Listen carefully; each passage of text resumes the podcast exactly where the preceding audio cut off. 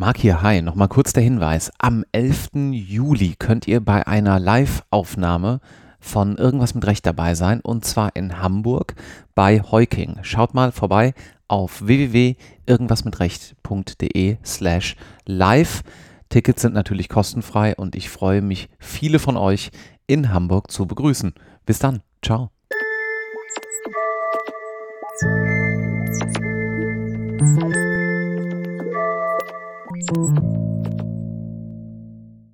Herzlich willkommen zu einer weiteren Episode Irgendwas mit Examen, eurer, naja, man könnte sagen, dauerhaften Sonderserie von Irgendwas mit Recht, wie immer mit Barbara Daunerlieb. Hallo Barbara. Hallo Marc, ich freue mich sehr, dich zu sehen. Ich freue mich auch, dass wir hier wieder zusammensitzen, denn heute geht es um ein Thema, was fast schon so ein bisschen jüngere Rechtshistorie ist und auf den ersten Blick vielleicht gar nichts damit zu tun hat, sich auf das Examen vorzubereiten, weil man denkt, hä, ist doch über 20 Jahre her, nämlich die Schuldrechtsreform 2002. Lass uns zunächst mal kurz verorten, wo wir stehen in dieser Sonderserie. Heißt für euch, die ihr das hier gerade hört, wenn ihr die anderen Folgen nicht gehört habt, geht mal auf irgendwas mit recht.de, schaut euch dort um, hört die anderen Folgen und dann steigt hier wieder ein. Denn wir haben in den letzten Folgen uns unter anderem mit dem AGB-Recht befasst und jetzt kommen wir zum Schuldrecht. Ein erster Schwerpunkt wird das Leistungsstörungsrecht sein. Worum geht es eigentlich dabei? Was ist eine Leistungsstörung? Wir haben gehört, im allgemeinen Teil, durch Abschluss eines Vertrages werden Leistungspflichten begründet. Deswegen fängt ja auch jedes Gutachten mit der Frage nach dem Anspruch an und der Vertrag ist die statistisch häufige Anspruchsgrundlage. Wenn nun das, was im Vertrag vereinbart worden ist, gemacht wird, wenn diese Leistungspflichten also ordentlich erfüllt worden ist, dann erlischt das Schuldverhältnis. Das steht in Paragraph 362 und dieses Erlöschen ist zum Glück statistisch auch der Normalfall. Alles, was alle versprochen haben, ist gemacht worden, alle sind zufrieden und juristische Fragen kommen gar nicht erst in den Blick. Ich darf übrigens darauf hinweisen, wenn Sie Paragraph 362 prüfen, bitte sprechen Sie nicht davon, dass der Anspruch untergegangen sein könnte. Da steht erlöschen und der Gesetzgeber hat sich was dabei gedacht, Schiffe gehen unter. Hat denn der Gesetzgeber eigentlich wirklich an Schiffe gedacht? Weil du sagst diesen Spruch immer. Oder warum muss das erlöschen heißen und nicht untergehen? Warum der Gesetzgeber sich das gedacht hat, weiß ich nicht. Und der Spruch stammt aus meiner Studienzeit und nach meiner Erinnerung noch von Gerhard Kegel. Und der sprach immer von Schiffen, die untergehen, weil er uns erziehen wollte, wirklich mit dem Wortlaut des Gesetzes zu arbeiten und nicht irgendwelche kryptischen anderen Formulierungen, Aufbauschemata oder sonst irgendeinen Quatsch drüber zu legen. Also ich zitiere diesen Spruch vor allem deshalb, um immer wieder die Studierenden und Prüflingen darauf hinzuweisen, macht doch einfach, was im Gesetz steht und baut nicht irgendetwas anderes drumherum, was eigentlich nicht besser ist, vielleicht sogar falsch. Mhm. Jetzt sollen wir aber zur Leistungsstörung was sagen.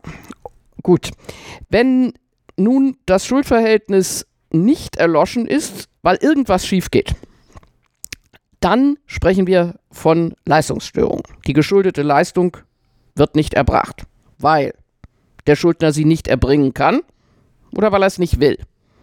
Oder die geschuldete Leistung ist mangelhaft oder die geschuldete Leistung ist zwar in Ordnung, aber es geht sonst irgendwas schief. Der Lieferservice bringt tadelloses, eine tadellose Leistung, tadelloses Essen, aber er kleckert im Treppenhaus und beschädigt die Tapete. Das fasse ich immer unter Sonstiges und damit haben wir schon die vier Kategorien der Leistungsstörung, Unmöglichkeit, Verzögerung, Mangelhaftigkeit, Sonstiges. Sonst gibt es nichts. Und diese Leistungsstörungen, die sind nun teilweise im allgemeinen Schuldrecht geregelt, das ist heute unser Thema. Sie sind teilweise aber auch im besonderen Schuldrecht geregelt im Gewährleistungsrecht der besonderen Vertragstypen. Gut, ich fasse mal zusammen. Also wenn alles glatt geht, haben wir kein Problem. Das heißt, meistens wird ja nicht alles glatt gehen, weil wir brauchen ja eine Juraklausur. Wir wollen ja hier gerade Examensvorbereitung also machen. Für Juristen geht nicht alles glatt. Genau. In der Lebenswirklichkeit geht zum Glück fast immer alles glatt. Nur wir Juristen werden natürlich immer nur gebraucht, wenn es ein Problem gibt. Genau. Deswegen sozusagen aus unserer sehr subjektiven Sicht geht fast nie alles glatt, aber das ist eben auf der, in der Realität die absolute Ausnahme. Wenn jetzt nicht alles glatt geht, haben wir Unmöglichkeit, Verzögerung, Mangelhaftigkeit oder sonstiges. Das ist ganz einfach. Wenn man sich das so, diesen ganzen Paragraphendschungel und die ganzen verschiedenen, äh, vielleicht auch Meinungsstreits, die ihr jetzt in der Examensvorbereitung gerade schon im Kopf habt, äh, mal auf das runterbrecht, dann lässt sich das sehr einfach merken. Um das jetzt solide bearbeiten zu können, muss man aber natürlich jetzt wieder ein bisschen mehr Gesetzessystematik mitbringen. Diese Gesetzessystematik geht letztlich auf die Schuldrechtsreform 2002 zurück und deswegen wollen wir ja heute auch über selbige sprechen. Du hast mal gesagt, dass das ein Abenteuerspielplatz für Professoren und ein gigantischer Prozess juristischer Gruppendynamik sei. Was hast du damit gemeint? Die zwei Jahre vor der Schuldrechtsreform waren gekennzeichnet durch eine intensive Diskussion, ich würde sagen, fast aller Juristen in der Bundesrepublik. Das hat es vorher so nicht gegeben und auch hinterher nicht gegeben. Und alles ging durcheinander und das Produkt ist das, was wir heute im Gesetz vorfinden. Die Paragraphen, mit denen Sie sich ziemlich mühsam abquälen müssen, die Paragraphen 280 fortfolgende, die Paragraphen 323 äh, fortfolgende, den Paragraphen 275, den Paragraphen 284 und um zu verstehen, wie diese Einzelregelungen zusammenwirken und wie man in einer Klausur zu einer halbwegs vernünftigen und im Ergebnis auch tragfähigen Lösung kommt. Dazu muss man ein bisschen was über diese Diskussion der Schuldrechtsreform wissen, weil man sonst gar nicht versteht, wie es eigentlich zu diesem, ich sage immer noch, Dschungel des allgemeinen Leistungsstörungsrechts gekommen ist und was dahinter steht und was es bedeutet. Was war denn der Impuls, weswegen man gesagt hat, okay, wir brauchen eine Schuldrechtsreform? Ja, die Schuldrechtsreform war von Anfang an kein normales Gesetzgebungsprojekt. In einem normalen Gesetzgebungsprojekt geht es so, der Gesetzgeber möchte bestimmte Dinge in der realen Welt gestalten und verändern und das schreibt man dann in ein Gesetz und die Technik, mit der man diese Gestaltung vornimmt, ist ganz, ganz untergeordnet. Da denkt man nicht lange über den Text oder die Dogmatik nach, sondern man denkt über die Rechtsfolgen nach. Das war in der Schuldrechtsreform ganz anders.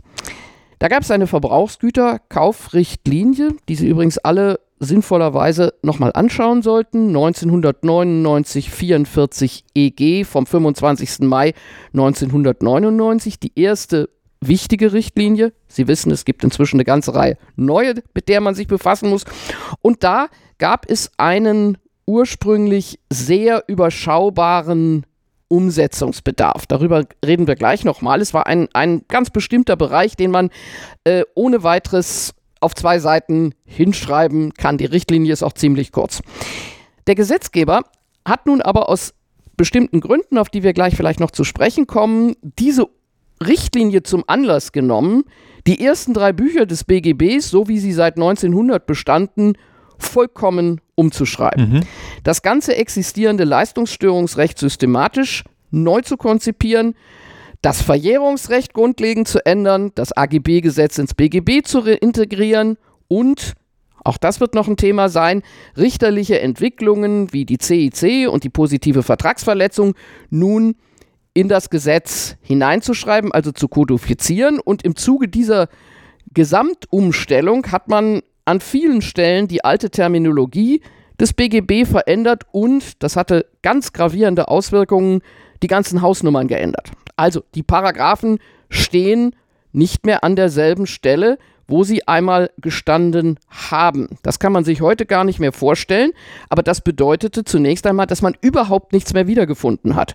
Schon in den Entwürfen hatten die Paragraphen und Regelungsgegenstände andere Ziffern und eine ganze Community war ein Jahr lang überwiegend mit Suchen beschäftigt, was natürlich für die praktische Arbeit sehr schwierig war. So, jetzt äh, da darf ich noch einen Satz sagen. Das Entscheidende war, dass man jenseits dieser Richtlinienvorgaben eigentlich gar nichts ändern wollte.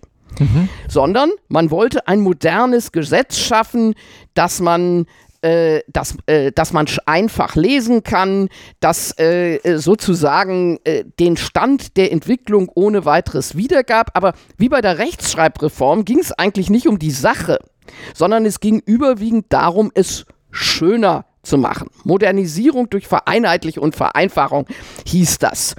Und das unterschied natürlich die Schuldrechtsreform und das ist ein Teil der Erklärung dafür, warum das heute im Gesetz steht, was im Gesetz steht. Gut, nochmal kurz zu dieser Verbrauchsgüterkaufrichtlinie. Du hast gesagt, äh, da stand eigentlich gar nicht so viel drin. Was stand denn drin und wo findet man das heute dann auch entsprechend wieder? In der Verbrauchsgüterkaufrichtlinie ging es zunächst einmal, und das ist ganz wichtig, natürlich nur um Kaufverträge B2C, um Verbrauchsgüterkaufverträge. Und zwar nur über Kaufverträge über bewegliche Sachen. Das ist eine Kompetenzthematik, die wir jetzt hier nicht aufrollen wollen. Und geregelt waren der Sachmangelbegriff und die Rechte des Verbrauchers bei Vertragswidrigkeit, aber mit Ausnahme des Schadensersatzes. Und besonders bedeutsam und alles verkomplizierend war die Forderung der Einführung eines Rechtes des Käufers auf Nacherfüllung in Form der Beseitigung des Mangels oder der Lieferung einer mangelfreien Sache. Jetzt werden Sie sagen, meine Damen und Herren, ja, wie kann das kompliziert sein? Ist doch klar, dass der Käufer ein Recht auf Nacherfüllung hat. Nein, das war vor der Schuldrechtsreform nicht klar. Der hatte natürlich Rechte. Der konnte einfach Rückzahlung des Kaufpreises verlangen und Minderung, aber er konnte nicht verlangen, dass er einen anderen Gegenstand bekommt oder der Gegenstand repariert wird, was übrigens der Reformgesetzgeber noch kombinierte mit diesem verrückten Recht zur zweiten Andeunung des Verkäufers, mit der Folge, dass der Käufer erst einmal eine Frist setzen muss, bevor er sein Geld zurückkommen kann. Ich bringe im Hörsaal immer das Beispiel der Skistiefel. Ich kaufe mir am 22. Dezember Skistiefel, entdecke, dass die nicht in Ordnung sind, gehe ins Geschäft und sage, ich will mein Geld zurück, ich kaufe mir in Kitzbühel neue Skistiefel, dann sagen die nein. Jetzt brauchen wir erstmal die Frist zur Nacherfüllung und vielleicht können wir im, Ihnen im Januar dann heile Skistiefel liefern. Sie wissen natürlich, da kann es dann unter Umständen eine Entbehrlichkeit der Fristsetzung geben und so weiter, aber das hat die Sache ungeheuer verkompliziert. Eigentlich ist das doch ganz interessant, wenn man das unter Nachhaltigkeitsgesichtspunkten sieht, oder? Das ist auch im Prinzip schon so ein bisschen nachhaltiger. Äh, in der Tat. Ich bin seit der Nachhaltigkeitsdebatte in meiner sehr ähm, negativen Einschätzung der Nacherfüllung und des Rechts des Verkäufers zur zweiten Andienung gekommen, äh, äh, zu einer etwas positiveren Einschätzung gekommen. In der Tat könnte man nachdenken, dass, in dass das Recht Impulse setzt, dass man repariert vor bevor man etwas wegwirft. Mhm. Das ist aber damals überhaupt nicht im Blick äh, äh, in den Blick gekommen und man muss einfach sehen, dass es die gesamte Systematik des Gewährleistungsrechts und des Schuldrechts ungeheuer verkompliziert hat. So, was gab es noch in dieser Richtlinie? Äh, es gab eine Verlängerung der Gewährleistungsfrist auf zwei Jahre und äh, eine Beweislastumkehr zugunsten des Verbrauchers. Und was ganz wichtig ist, alles, was in der Richtlinie vorgegeben war, musste zwingendes Recht werden. Das durfte also nicht durch Vertrag zulasten des Verbrauchers verändert werden. Die Privatautonomie wurde also durch diese Richtlinie massiv beschränkt, die Umsetzung der Richtlinie. Gut, das ist recht viel, was man jetzt heute auch schon kennt. Ne? Das erkennt man wieder. 437 Nummer 1, 439, ähm, 477 für die gerade von dir angesprochene Beweislastumkehr bei B2C-Geschäften, also bei Verbrauchsgüterkäufen. Jetzt hast du aber vorhin ja ganz schön viel mehr genannt als nur das. Sozusagen damals wurde es diskutiert, auch unter dem Stichwort die große Lösung. Was hat denn dazu geführt, dass die Schuldrechtsreform eben über diese ähm, Reichweite der Verbrauchsgüterkaufrichtlinie hinausging, dass man sich für diese große Lösung entschieden hat und was ist darunter dann genau zu verstehen? Das Bundesjustizministerium war tatsächlich von Anfang an entschlossen, nicht irgendwo ein paar Para Paragraphen an das Kaufrecht dran zu hängen und zu sagen, das ist die Umsetzung der Lösung, sondern das war der Anlass, der Anstoß für einen ganz großen Umbau des BGB. Wie lautete nun die politische Argumentationskette? Man sagte, die Einführung eines besonderen Verbraucherrechts Verbraucherkaufrechts ist gar nicht sinnvoll. Das Kaufrecht würde dann zweispurig, völlig unübersichtlich und unsystematisch. Der nächste Gedankenschritt war dann, das Kaufrecht sei aber so eng mit dem allgemeinen Schuldrecht und dem Verjährungsrecht verwoben, dass man es nicht isoliert überarbeiten könnte, sondern es dann zusammen mit Schuldrecht, allgemeinem Schuldrecht und Verjährungsrecht äh, überarbeiten müsse. Und als Folge dieser Argumentation hat man zunächst einmal alle Richtlinien der, alle Vorgaben der Richtlinien auf alle Kaufverträge erstreckt. B2C, C2C und auch B2B. Und dann hat man auch die unbeweglichen Sachen einbezogen. Also was heute in den 433 fortfolgende, insbesondere 434 fortfolgende drinsteht, ist für alle Kaufverträge gleichermaßen anwendbar. Okay, allerdings mit unterschiedlichen Optionen für die Privatautonomie. Ich erinnere, wir haben eben gesagt, die Verbrauchsgüterkaufrichtlinie sagt, in B2C-Verträgen ist das zwingend. Das ist aber nicht zwingend nun für die anderen Kaufverträge. Das sieht man ganz genau nachgezeichnet in dem Paragraphen 476, der von Studierenden und Prüflingen immer leicht unterschätzt wird. Da wird nämlich gesagt, was überhaupt noch offen ist für privatautonome Gestaltung und was nicht. Übrigens auch in B2C-Verträgen gibt es noch Gestaltungsmöglichkeiten, nämlich beim Schadensersatz. Das sieht man in der Norm. Das heißt, weil die Richtlinie sich mit Schadensersatz nicht beschäftigt, kann theoretisch auch in B2C-Verträgen Schadensersatz anders geregelt werden, als das heute im BGB steht. Allerdings muss dann wieder, jetzt wird es ganz kompliziert, die AGB-Kontrolle beachtet werden. Also das, was nach BGB Gewährleistungsrecht möglicherweise noch geht, wird dann meist im Rahmen der Kontrolle nach den Paragraphen 305 fortfolgende kassiert. Darüber haben wir ja schon gesprochen.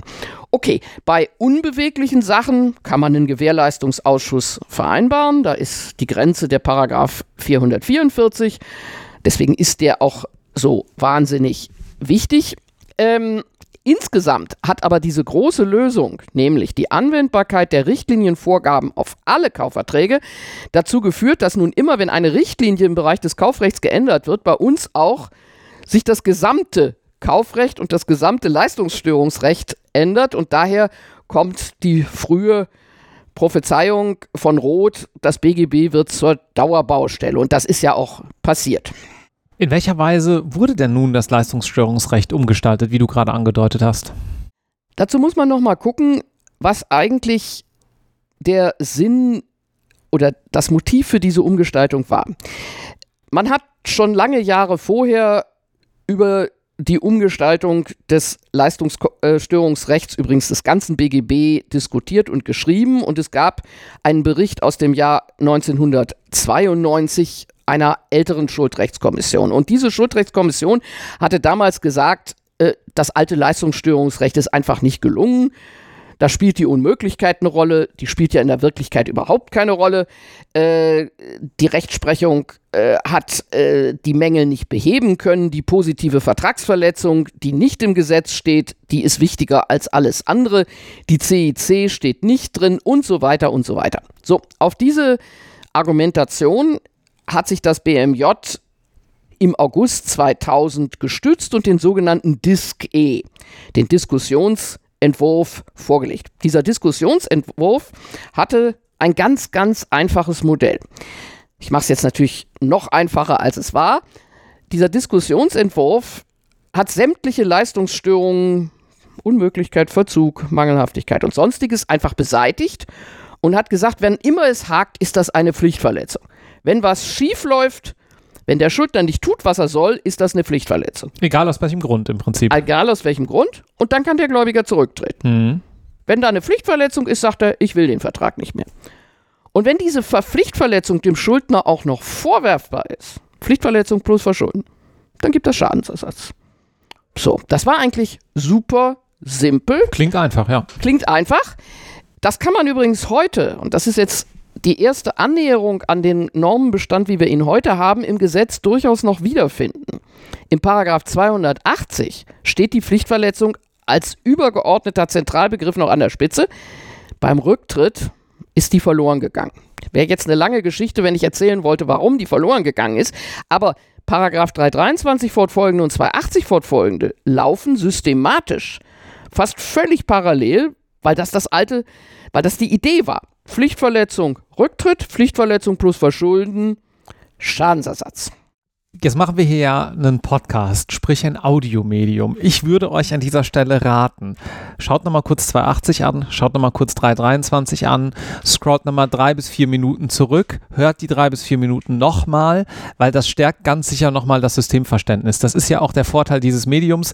In der Vorlesung könntet ihr jetzt auch nicht unbedingt zurückspulen, aber nutzt doch die Gelegenheit an dieser Stelle. Wenn ihr jetzt weitermacht in dieser Podcast-Folge, dann fragt ihr euch ganz bestimmt, Mensch, das hätte doch so einfach werden können, ist es aber nicht geworden. Woran ist denn der Diskussionsentwurf gescheitert und wie ging es dann anschließend weiter? Was hat man dann stattdessen gemacht? Ja, es kam eine ganz, ganz, ganz turbulente Entwicklung. Äh, es gab eine erste Tagung in Regensburg und da gab es nur Widerstand. Da waren praktisch alle wirklich bedeutenden Professoren des Zivilrechts der bestimmenden Generation damals vertreten und auch das BMJ. Und alle sagten, nein, nein, nein, nein, das geht nicht so. Das funktioniert so nicht. Das ist gegen jede Tradition. Das ist äh, viel zu undifferenziert. Das wird so nicht funktionieren. Und das Ministerium sah sich nach dieser Tagung vor einem Scherbenhaufen, weil im Grunde klar war, das wird so nicht laufen. Das Ministerium war dann sehr klug. Was macht man, wenn man nicht mehr weiter weiß? Gründet man einen Arbeitskreis. Das gilt in der Politik, das gilt auch in Ministerien, manchmal gilt das auch in der Hochschule. Und es setzte eine weitere Expertenkommission, die Kommission Leistungsstörungsrecht ein. Und zwar unter Leitung von Klaus Wilhelm Canaris. Das war ein äußerst kluger Schachzug, denn Klaus Wilhelm Canaris, der einer der entschiedenen Gegner des DISC-E und der ganzen Reform war, wurde plötzlich zum entschiedenen Betreiber der Schuldrechtsreform in seiner Kommission und hat letztlich auch es geschafft, dass diese Schuldrechtsreform, die übrigens am Schluss nicht mehr sehr viel mit dem DISC-E zu tun hatte, sondern eine ganz andere wurde, tatsächlich realisiert wurde. So, auf der Grundlage der Arbeiten dieser Kommissionsleistungs äh, Kommission Leistungsstörung kam es dann im Frühjahr 2001 zu einem sogenannten neuen Entwurf, die konsolidierte Fassung. Da hatte man nun im Verjährungsrecht wieder alles geändert. Und das Leistungsstörungsrecht, was man da vorschlug, war, ein, war eine Rückkehr nicht zum alten BGB, aber auf halbem Weg zum alten BGB. Das kann man heute auch wieder in den Normen tatsächlich sehen. Zum allererst war plötzlich die Unmöglichkeit wieder da. Im Disk-E hatte man die Unmöglichkeit tatsächlich getötet und das war ja einer der Hauptschlachtrufe. Äh, die Unmöglichkeit ist völlig unwichtig, die müssen wir jetzt endlich aufgeben. Weil es einfach auch nur eine Pflichtverletzung war und deswegen brauchte man da keine Sonderregeln. So, so ist es, aber sie mhm. kam als eigene Störung nicht mehr vor und in, dem, in der konsolidierten Fassung war sie plötzlich wieder da, in dem Paragraphen 275 und auch noch weiteren Paragraphen, mit denen wir uns noch zu befassen haben. Aber interessanter und auch für Sie als künftige Prüflinge und Klausurenschreiber ist, dass die alten Leistungsstörungen, die ja eigentlich durch die Pflichtverletzung überflüssig erschienen, plötzlich unter die Pflichtverletzung wieder reingehängt werden. Wenn Sie den 281, 283, 282, 283 durchlesen, merken Sie, da sind sie wieder. Die heißen jetzt anders. Aber Unmöglichkeit, Verzug, Mangelhaftigkeit und sonstiges sind alle wieder drin und in 323 fortfolgende ist das ganz, ganz ähnlich.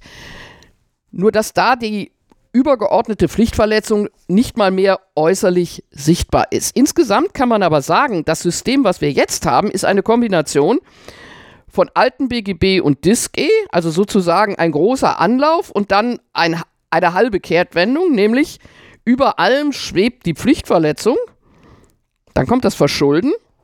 Und dann werden die einzelnen Leistungsstörungen doch wieder aufgegriffen und unter die Pflichtverletzung zur Konkretisierung drunter gehängt. Und das ist für Sie in der Klausur immer so schwierig. Sie wissen ja gar nicht, wann prüfen Sie denn nun eigentlich die eigentliche Leistungsstörung? Machen Sie das schon oben bei der Pflichtverletzung oder machen Sie das erst bei 281?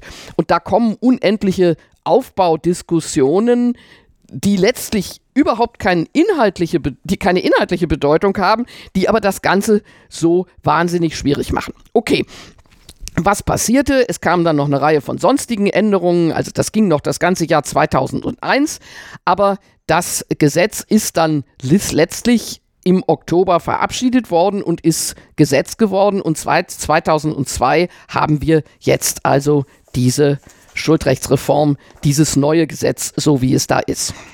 Wir werden uns gleich nochmal kurz damit befassen, was das eigentlich für Auswirkungen auf Studierende heute hat. Weil wir machen das ja hier nicht im, Luft, im luftleeren Raum. Wir sind ja immer hier möglichst Adressaten adressiert und wollen euch gerne viel für eure Examensprüfung mitgeben. Ja, wobei man danach vielleicht auch mal also weil man vielleicht zur Geschichte der Schuldrechtsreform im Examen im Mündlichen auch mal gefragt wird. Und wenn ich das einmal sagen darf, mag ich ja der festen Überzeugung bin, dass man das vorhandene Recht besser anwenden kann, wenn man versteht, was dahinter steht. Also die Überlegung, wo kommt das eigentlich her, wo war das Problem, was wollte man regeln, ist keineswegs nur la pour la, sondern ist sehr oft der Schlüssel dafür, dass man mit einer Norm gut umgehen kann.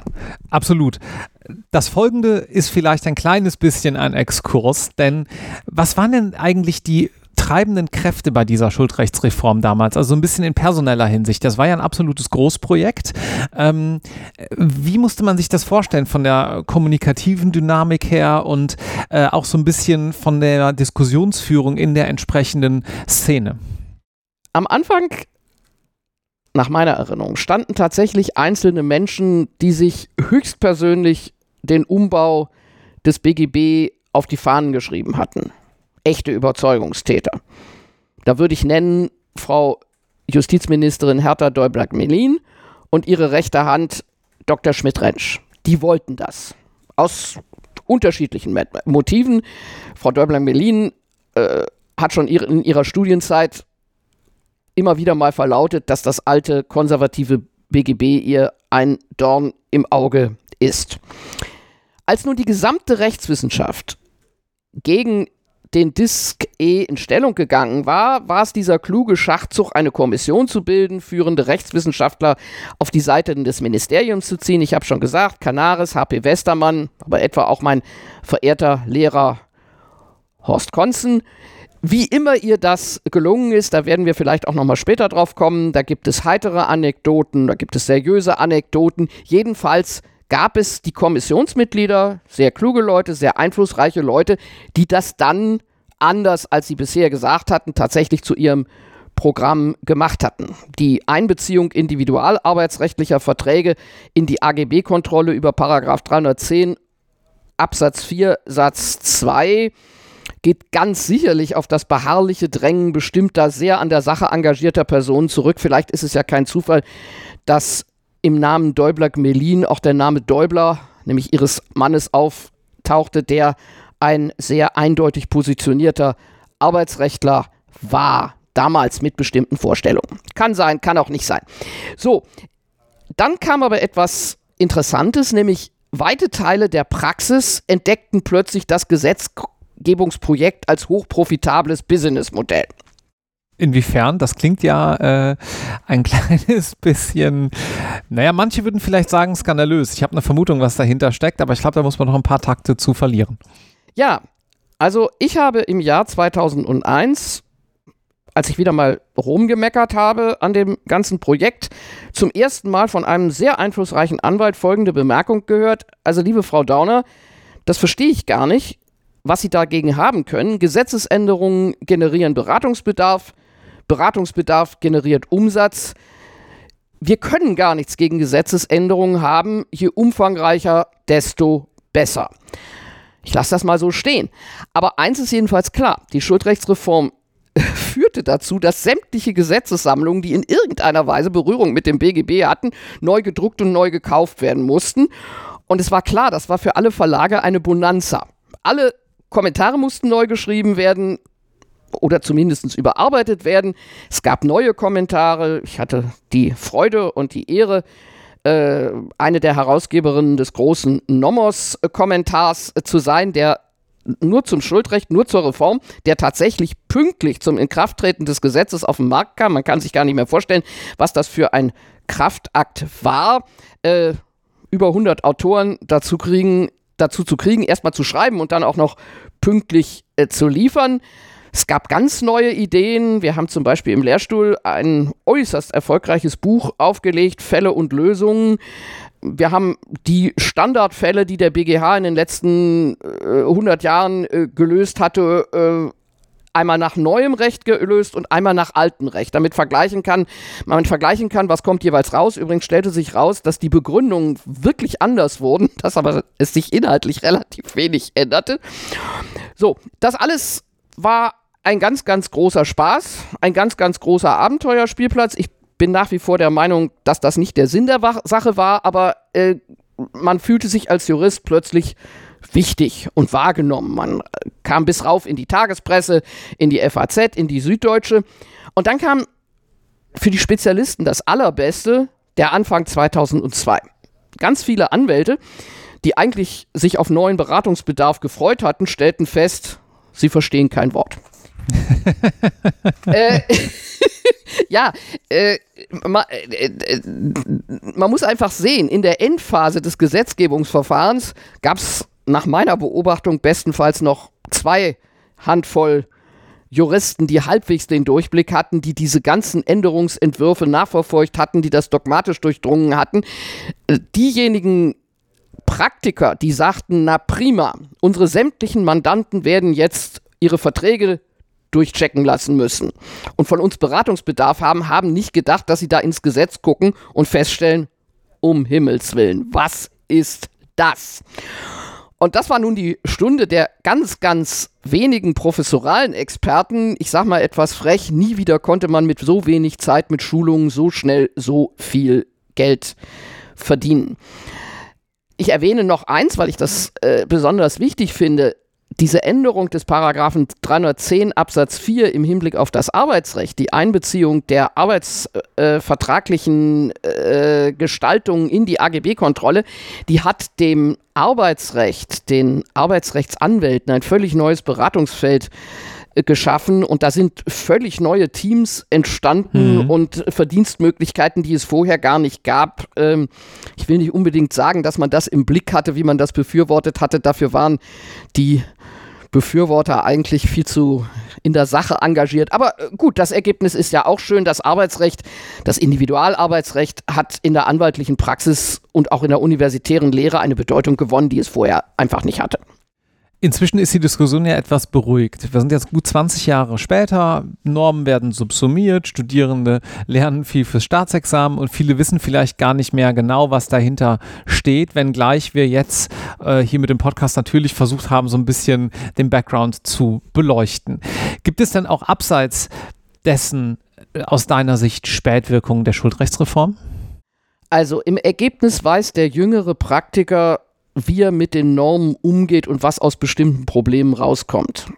Es gibt ganz, ganz wenige noch offene inhaltliche Fragestellungen, da würden Sie dann sagen, wo es vielleicht so einen kleinen Meinungsstreit gibt, aber die meisten praktisch inhaltlichen Probleme sind gelöst und der Praktiker weiß, was rauskommt.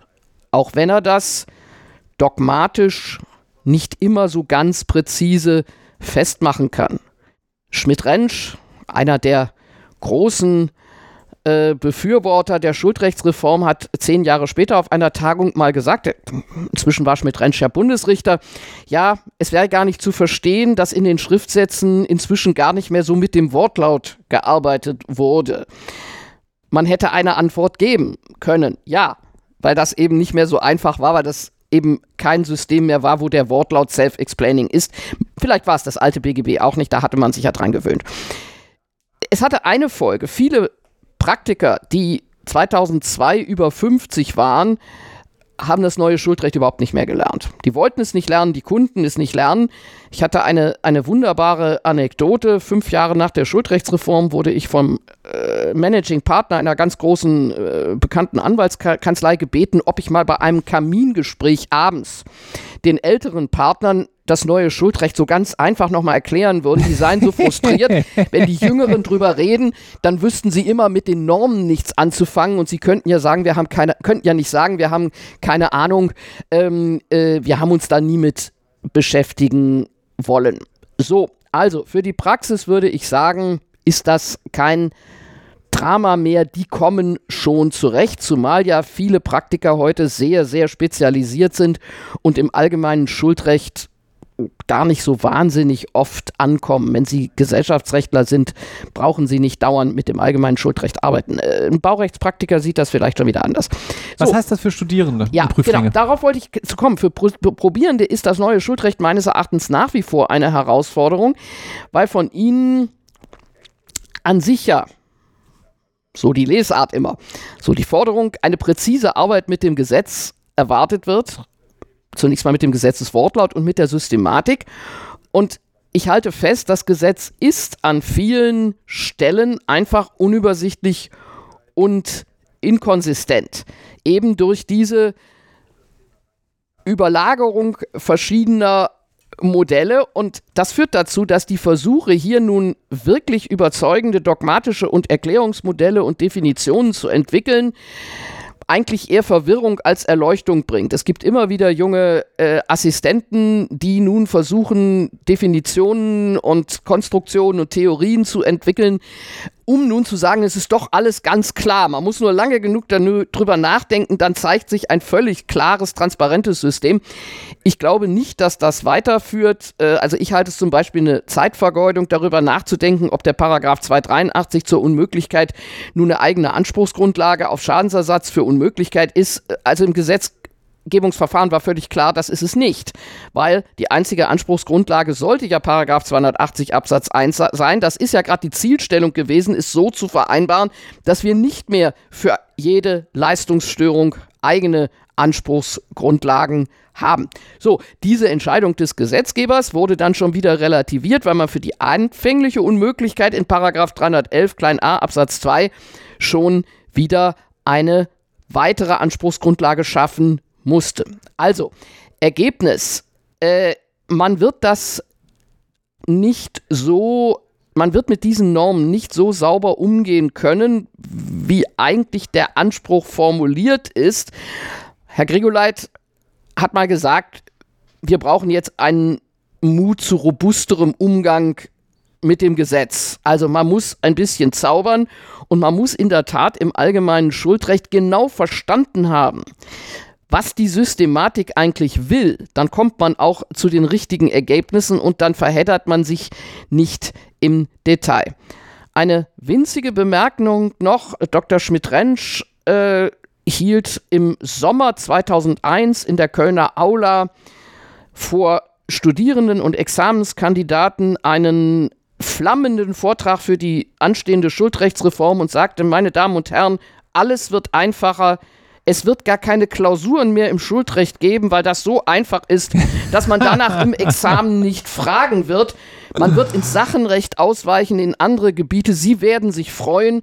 Das Schuldrecht werden Sie nicht dann mehr, mehr als volle Vorlesung brauchen. Im Grunde werden Sie dafür wenige Stunden brauchen und alles ist gut. Wir erleichtern Ihnen das Leben. Ich kann eins sagen, das konnte jedenfalls nicht dennoch schön, dass wir uns mal mit diesen Hintergründen beschäftigt haben und ich finde, es gibt auch eine gewisse, ähm, soll man sagen, vielleicht Zufriedenheit oder Beruhigung ist wahrscheinlich der bessere Begriff, zu wissen, naja gut, da ist vielleicht auch etwas hier und da missglückt. Es hat aber seine Gründe, warum es auch kompliziert zu verstehen ist.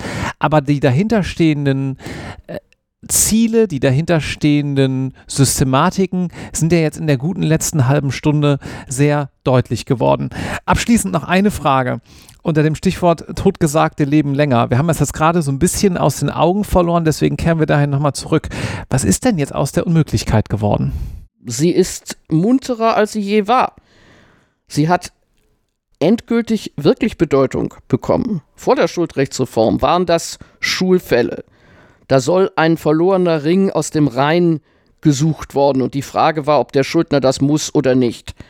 Heute hat sie richtig Bedeutung, weil der Gesetzgeber in seinem Bemühen um dogmatische Überhöhung die nicht Erfüllbarkeit der Nacherfüllung systematisch zur Unmöglichkeit geschlagen hat. Sie können also nicht wie früher einfach sagen, Mangel, Gewährleistung aus, sondern wenn der Mangel nicht behebbar ist, muss der wirklich sauber arbeitende Studierende einmal durchs ganze Unmöglichkeitsrecht turnen, um dann übrigens zum selben Ergebnis zu kommen. Der einzige Unterschied besteht, er muss natürlich keine Frist setzen, weil die, was nicht reparierbar ist, bedarf auch keiner Frist zur Reparatur. Aber mit Dr. Meyer-Reimer, Partner von Oppenhoff, der diesen Titel formuliert hat, Totgesagte leben länger, die Unmöglichkeit lebt und ist wirklich ganz munter. Ich fand es auch sehr munter. Vielen herzlichen Dank, Barbara. Danke dir. Tschüss.